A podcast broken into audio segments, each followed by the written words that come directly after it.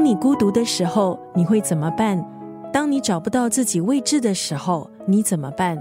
当你明明已经很努力了，还没有获得成功，那该怎么办？这些都是台湾作家王浩一在演讲的时候经常回答别人的问题，但这些也都曾经是他的生命场景。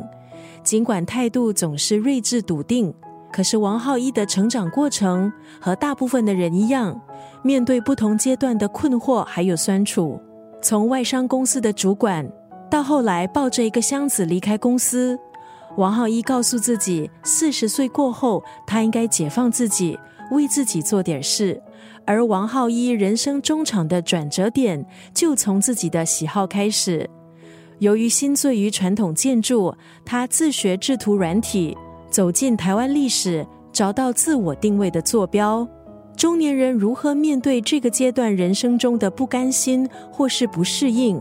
王浩一曾经说：“值得用最珍贵的态度思考目前深秋的人生。”今天在九六三作家语录分享的这段文字，出自王浩一的这本著作《向夕阳敬酒》里头。王浩一就写道：“人生永远没有最晚的开始，生命的每个时期都是年轻的、及时的。”这也是初老的人最需要的鼓励。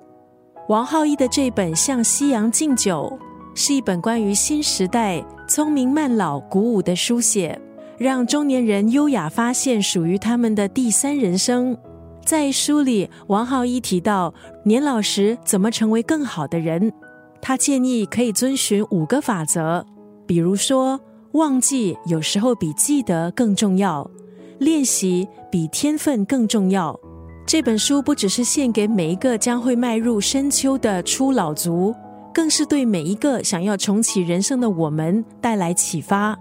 今天在九六三作家语录分享台湾作家王浩一的这本书《向夕阳敬酒》当中的这一段文字：人生永远没有最晚的开始，生命的每个时期都是年轻的、及时的。